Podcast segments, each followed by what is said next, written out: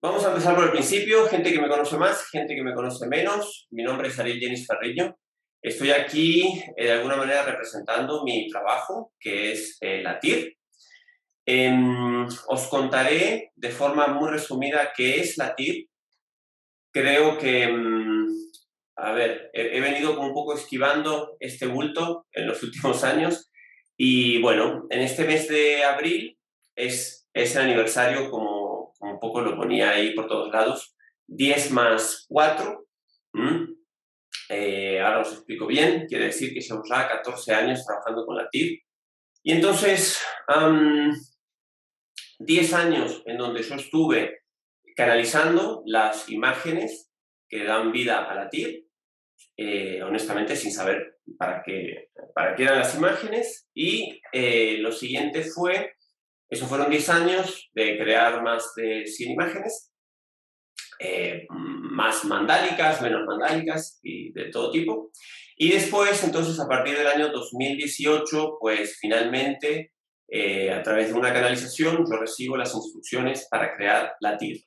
Era muchísimo trabajo crear códigos tan complejos y, mm, insisto, y sobre todo cuando no sabes muy bien para qué es. Entonces, en el año 2018 logro organizar esta información en esta primera imagen que os he mostrado. Lo que tenéis atrás es la última versión de la TIR. Y entonces, en estos cuatro años, lo que yo he estado haciendo es, primero, entender lo que acababa de crear. Número uno, una enorme tarea para mí. Empecé haciendo pruebas muy infantiles, como de, bueno, o sea, lo primero a lo que me llevó la intuición fue a ponerme una mano eh, en el corazón y una en el núcleo blanco de la TIR. Y a partir de ahí, pues, no sé, o pensaba en una persona, intentaba mandar ¿no? como una información que no sabía qué era. Y a partir de ahí, la TIR eh, ha ido evolucionando. Esto es muy largo, no vamos a entrar aquí. Y se ha empezado a enriquecer cada vez más la, la información. Finalmente, eh, me tocó comprender, yo creo que estamos empezando todos en este viaje de la conciencia hacia la luz, pero me tocó este, empezar a descifrar en, en un código tangible, un poco más comprensible, qué era lo que me llegaba o nos llega en realidad a través del núcleo de la TIR. Entonces, eh, finalmente terminé descifrando esta geometría, esta geometría de alguna manera, si os puedo explicar, es como si esta geometría brillara tanto, o sea, trajera tanta luz que solo veríamos luz blanca, ¿no? Como la primera versión que os acabo de mostrar. Cuando uno, en mi caso yo, que he dedicado estos últimos años a hacer este trabajo, he podido ir mirando más de cerca esta información, eh, he podido, no sé, encajar esta información. Es decir, codificar la luz en geometría sagrada. ¿vale?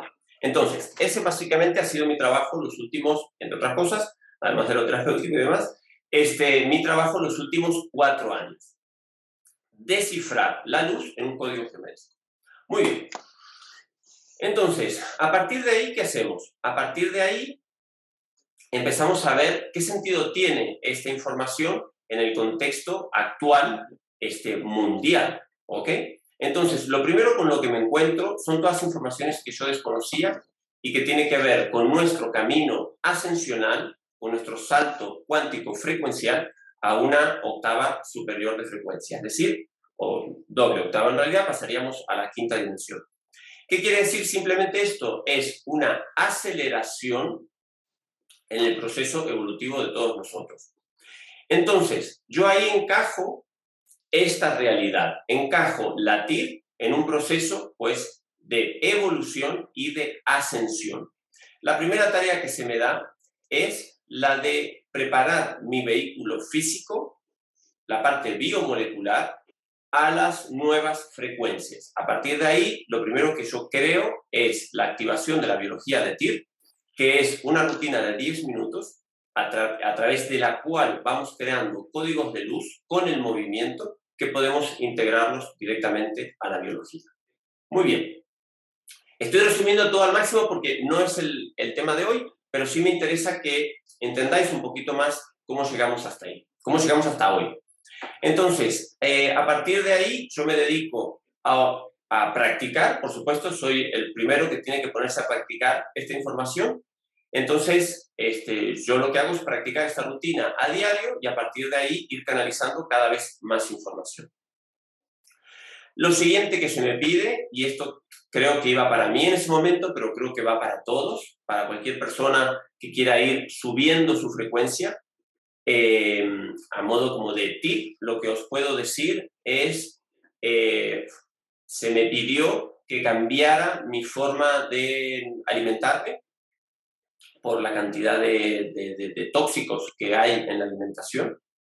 Este, mm, se me pidió que cambiara o básicamente eliminara todos los, todos los productos químicos, eh, desde desodorantes a toda una serie de cosas, con lo cual eso también me llevó a disminuir la cantidad de productos que utilizaba en el día a día, porque sabía que también estaba intoxicando mi cuerpo. Y entonces, eh, por si no queda claro, lo que quiero decir es, en una biología eh, intoxicada, el, el, acceso de la frecuencia, de las altas frecuencias, es limitado. ¿Ok? Entonces, no puedo desarrollar esto hoy, simplemente os invito a investigar un poquito más, a reflexionar sobre lo que consumís, a, a todo eso que ingresáis por boca o por piel, que es prácticamente lo mismo. Y por supuesto, a partir de ahí vino todo un proceso de una gran purga que continúa al día de hoy, este, emocional y mental. ¿Sí? Entonces, a partir de ahí me doy cuenta, bueno, me doy cuenta no, porque de hecho la instrucción número uno es que lo que el portal este que yo iba a crear era un portal tecnológico. Em, de hecho, las siglas TIR, la, T de TIR es tecnología y ese nombre es desde el día 1 de existencia de este portal.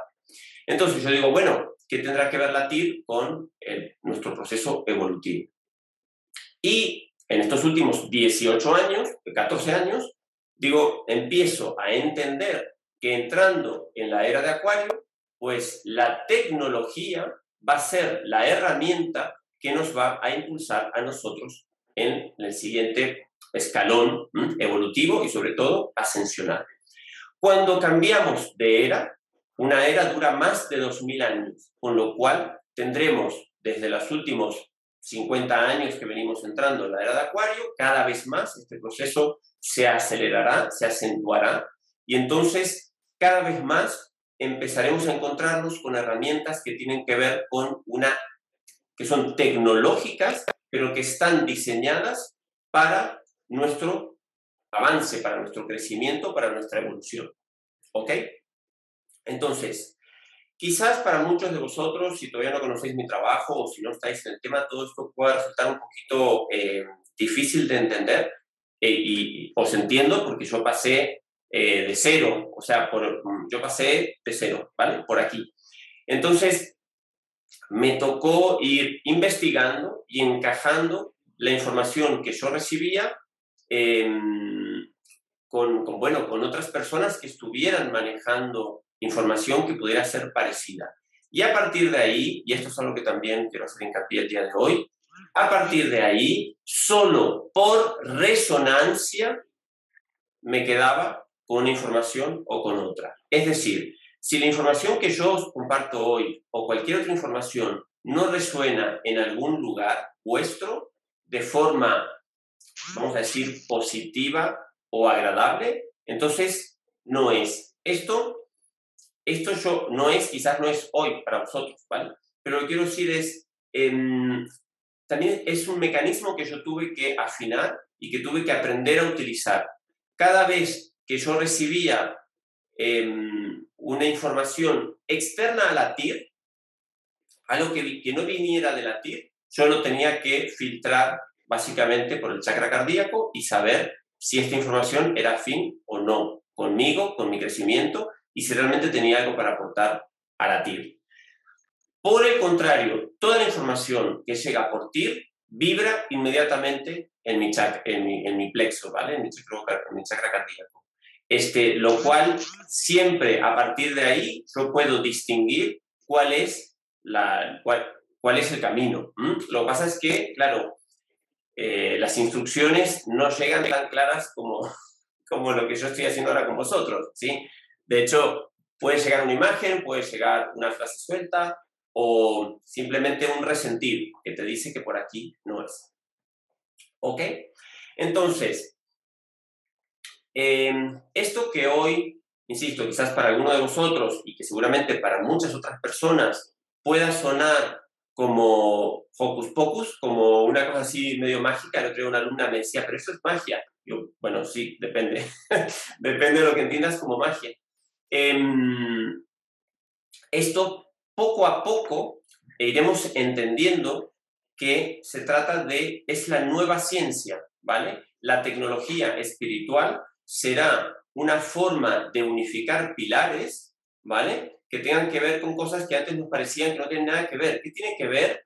No sé, la divinidad y la ciencia, pues tiene todo que ver, ¿vale? ¿Qué tiene que ver la expresión artística y Dios y el protón? Bueno, tiene todo que ver. En el universo todo tiene que ver, ¿vale? Entonces, parte de este conocimiento y parte, por lo menos de mi trabajo, es, eh, a ver si llego, pero es organizar y unificar estos tres pilares que parecían que jamás se iban a volver a encontrar, ¿no? Que era mi conexión con la divinidad, mi conexión con el cuerpo, mi conexión con el, con el conocimiento.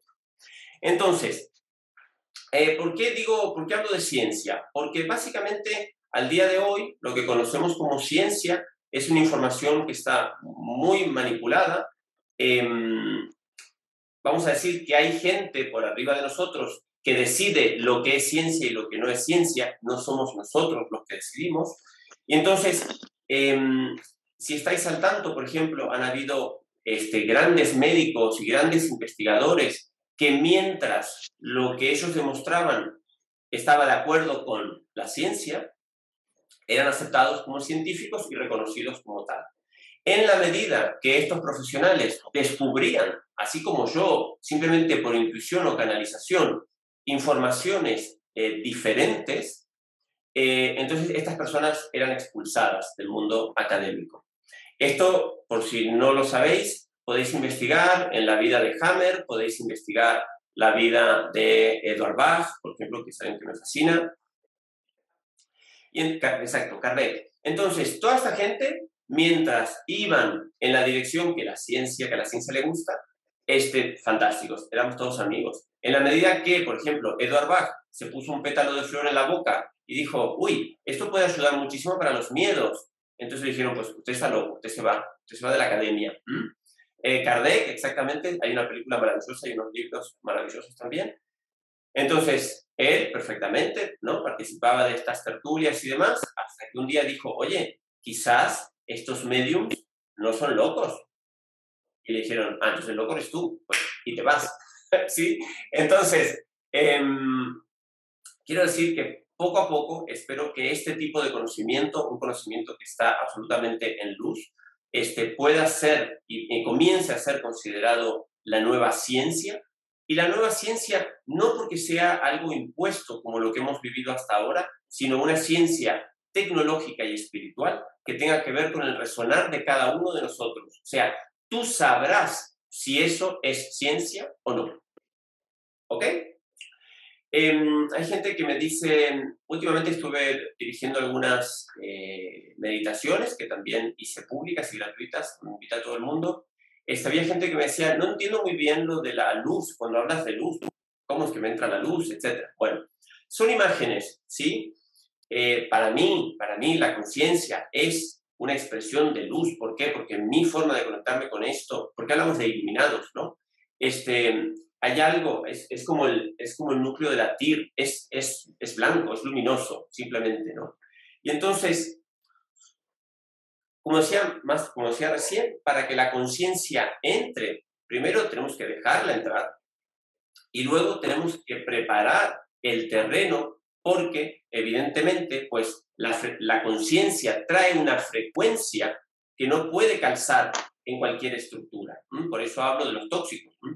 Primeramente, ir eliminando los tóxicos más pesados, pero luego están los tóxicos y luego están los tóxicos. ¿Ok? hablando de los tóxicos, me encontré un día, este, bueno, también, ¿no? Los guías me decían, bueno, pero me decían, tú, tú eres envidioso, me decían. Y yo decía, no, yo no soy envidioso. y entonces, en un momento me encontré con toda una serie de toxinas emocionales que me costaba, esto es literal, me costaba asumir. No me gustaba la idea de verme eh, como una persona furiosa, no me gustaba verme envidioso, no me gustaba verme de un montón de, cosas que yo sabía que tenía ahí. ¿Por qué? ¿Por qué? Porque cuando yo sentía envidia, la mente entraba y decía, bueno, pero no es, tampoco es tanta envidia, no, no pasa nada, ¿no? Un poquito de envidia es normal. O cuando sentía enojo, la mente entraba y decía, bueno, pero ese enojo, todo el mundo se enoja, ¿no? De vez en cuando, y este tipo de cosas. ¿Qué quiero decir? Que cuando en el mundo de lo emocional entra lo racional, no vamos a ningún lado. Con lo cual también os invito, si os interesa limpiaros un poquito de esto, yo hice una lista, me senté así, em, a lo valiente, e hice una lista de todo eso que yo reconocía en mí, aunque fuera al 1%. Y me encontré con un montón de cosas y me dije, envidia, y sí, siento envidia, perfecto, pongo envidia. Y rencor, pues mira, sí, siento rencor, soy escorpiano. Y tal cosa, pues sí, también lo siento, etcétera, etcétera. Y entonces, bueno, me encontré con una lista que no me gustaba nada, pero que me invitaba a un trabajo ¿no? de limpieza muy, muy importante. Por supuesto, eso continúa al día de hoy y luego está la parte más bien intelectual, que también, en función de todo lo que consumimos en el día a día, pues te entra una información o te entra otra. Eh, esto lo dejo aquí. Entonces, ¿qué quiere decir? La conciencia este rayo de luz que viene a elevarnos, sí, está ahí, es que esa, información está ahí, pero en un vehículo que está todo el tiempo gestionando toxinas de cualquier tipo, la conciencia no puede hacer su camino, no puede llegar hasta la activación del ADN o hasta la activación celular. Por eso os invito pues, a ser parte de estos protocolos o lo que vosotros consideréis que sea necesario para eso.